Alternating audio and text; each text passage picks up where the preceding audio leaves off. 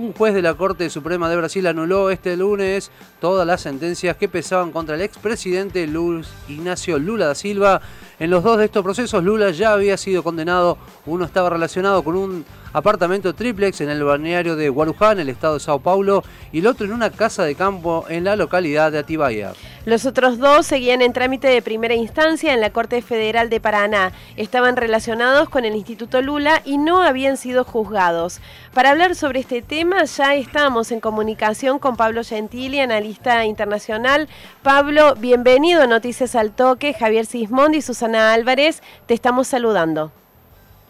Hola Susana, hola Javier, ¿cómo están? Buen día. El gusto es nuestro, Pablo, de tenerte aquí en la mañana de Noticias al Toque. Bueno, ¿qué implica esta decisión de la Corte Suprema del Brasil para la vida política brasileña?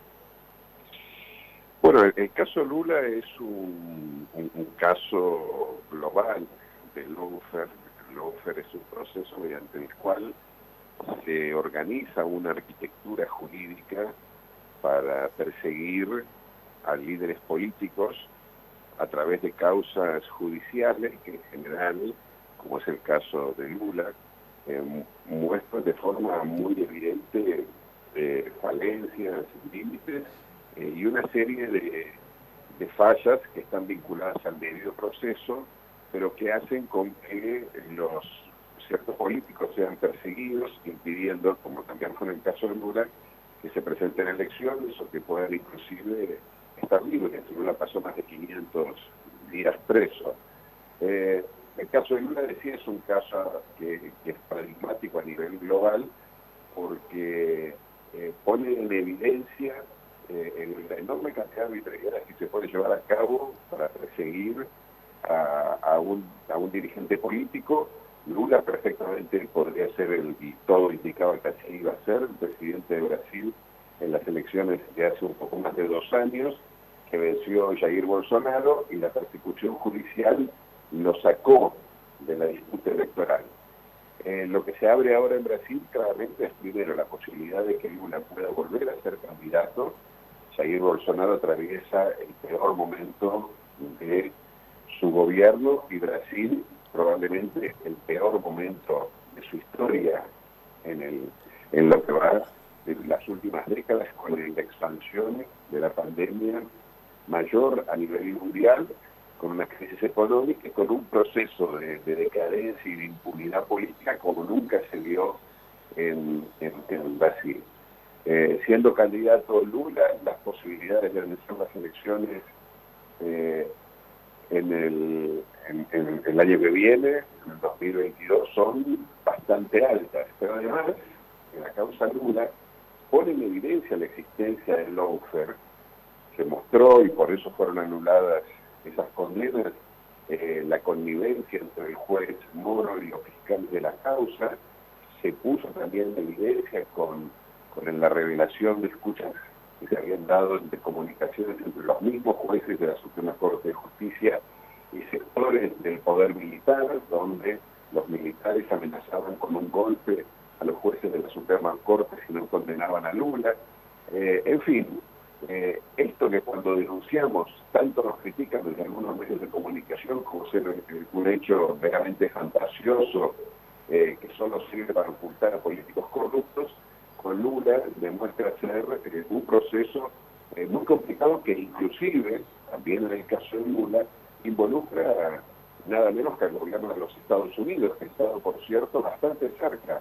de toda la operación de condena Lula porque también el caso de Lula, y en esto también es ejemplar, ha hecho que la condena de Lula permitiera eh, privatizar y dilapidar el inmenso patrimonio público que tenían algunas empresas brasileñas, como por ejemplo eh, la Petrobras, u otras empresas que habían sido privatizadas y que hoy son propiedad de capitales privados nacionales o norteamericanos en Brasil, proceso que se desató a partir de la condena a Lula hace eh, eh, algunos, un, par de años atrás y además mediante el golpe de Dilma Rousseff, que fue parte del mismo proceso. En tu opinión, ¿este tipo de fallo permitirá que eh, haya menos posibilidad de avanzar impunemente armando causas de esta manera? Eh, ¿Habrá la posibilidad que con este tipo de fallos se abran un poco más los ojos de la ciudadanía y entonces eh, no se puede engañar tan fácilmente porque se han inventado una serie de situaciones, gente presa, el mismo Lula, como todos sabemos, eh, perjuicios ingentes para un montón de personas y cuestiones también irrecuperables también. ¿Pensás que esto va a permitir que haya menos impunidad de ahora en más para armar de esta manera este tipo de causas? Yo espero que sí, pero creo que, Lula también ya lo, decía. Esto, es, es un hecho sin lugar a dudas importantísimo. Es un hecho que nos permite avanzar en, en la instalación de un sistema de justicia, valga la redundancia, más justo, eh, más abierto, más transparente, más democrático, eh, pero hay que tener cuidado de no pensar que este único hecho permite desmontar lo que es un proceso. El lawfare no es una condena, eh, ni es una causa judicial. el lawfare es una, es una estrategia de, dominación que tiene una serie de componentes, por supuesto la justicia, pero también eh, los medios de comunicación, eh, los sectores del empresariado muy poderosos, intereses económicos muy poderosos de grandes corporaciones nacionales e internacionales, muy interesadas en el patrimonio de nuestros países, y también en el caso de Brasil, la policía y el ejército. Por lo tanto, esto no se desmonta con la decisión de un juez, pero la decisión de un juez lo pone en evidencia y como vos decías, mucha gente empieza a ver eh, que esto eh, no pasa de, un, de una farsa que lo que tiene por objetivo principal es perseguir políticamente a un, a un, a líder que, como en el caso de Lula, tenía nada menos que las enormes probabilidades de, de, de volverse presidente de la República. Eh, el lawfare hizo que se destituya a Dilma Rousseff. Dilma Rousseff era la presidenta legítima mediante también una causa jurídica que se llevó a través del Parlamento, también a veces funcionan los parlamentos articulados al lawfare, eh, se la destituyó por una, por una por aplicar simplemente un mecanismo jurídico de gestión del presupuesto público que se aplicó siempre durante el periodo democrático en Brasil, se la destituyó a Dilma Rousseff, se lo encarceló a Lula y se eligió eh, a un presidente eh, que no tenía ninguna probabilidad de llegar la presidencia si hubiera, estado eh, Dilma como presidenta y Lula como candidato. Y, por supuesto la derecha brasileña no va a conceder tan fácilmente la posibilidad de que Lula vuelva a ser candidato en marzo, en, en octubre del año que viene. Eh, vamos a ver ahora detonarse una serie de procedimientos, de procesos de ataque, eh, tanto desde los medios de comunicación, algunos medios de comunicación como desde la justicia, para volver a, impedirlo. Ahora, también creo que es importante que los, oyentes entiendan eh, la, que aunque parezca muy trivial, es absolutamente real. Que a Lula lo condenaron porque supuestamente compró un eh, departamento en una playa que nosotros podríamos decir que es como eh, Santa Teresita, San Bernardo, Mar de Ajoa, de una playa de esas en la costa argentina, no Mar del Plata ni Pinamar, eh, que nunca compró, que nunca ocupó, que nunca vivió o durmió siquiera un único día. Fue una causa absolutamente escandalosa la, esposa de Lula quería comprar un departamento, Lula tenía el patrimonio para hacerlo, pero nunca lo compró.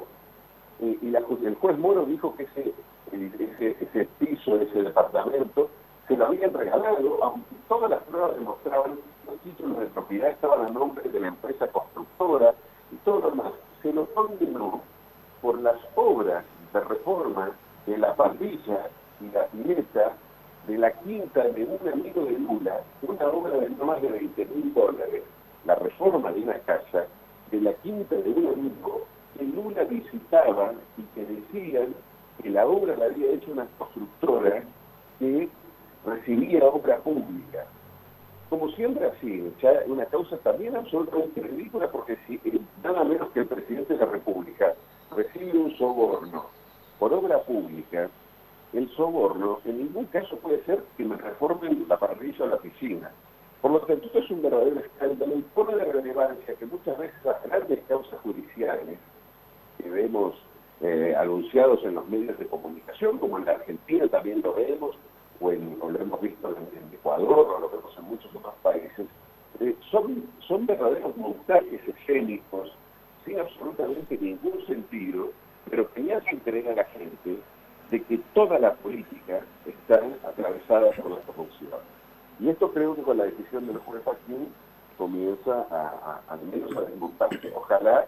que tengamos medios de comunicación como el de ustedes, y que también a través de un ejercicio de pedagogía política, nuestra ciudadanía empiece a aprender que esto es parte lamentablemente de la política, como los golpes de Estado fueron el modo superior operante que los sectores poderosos utilizaron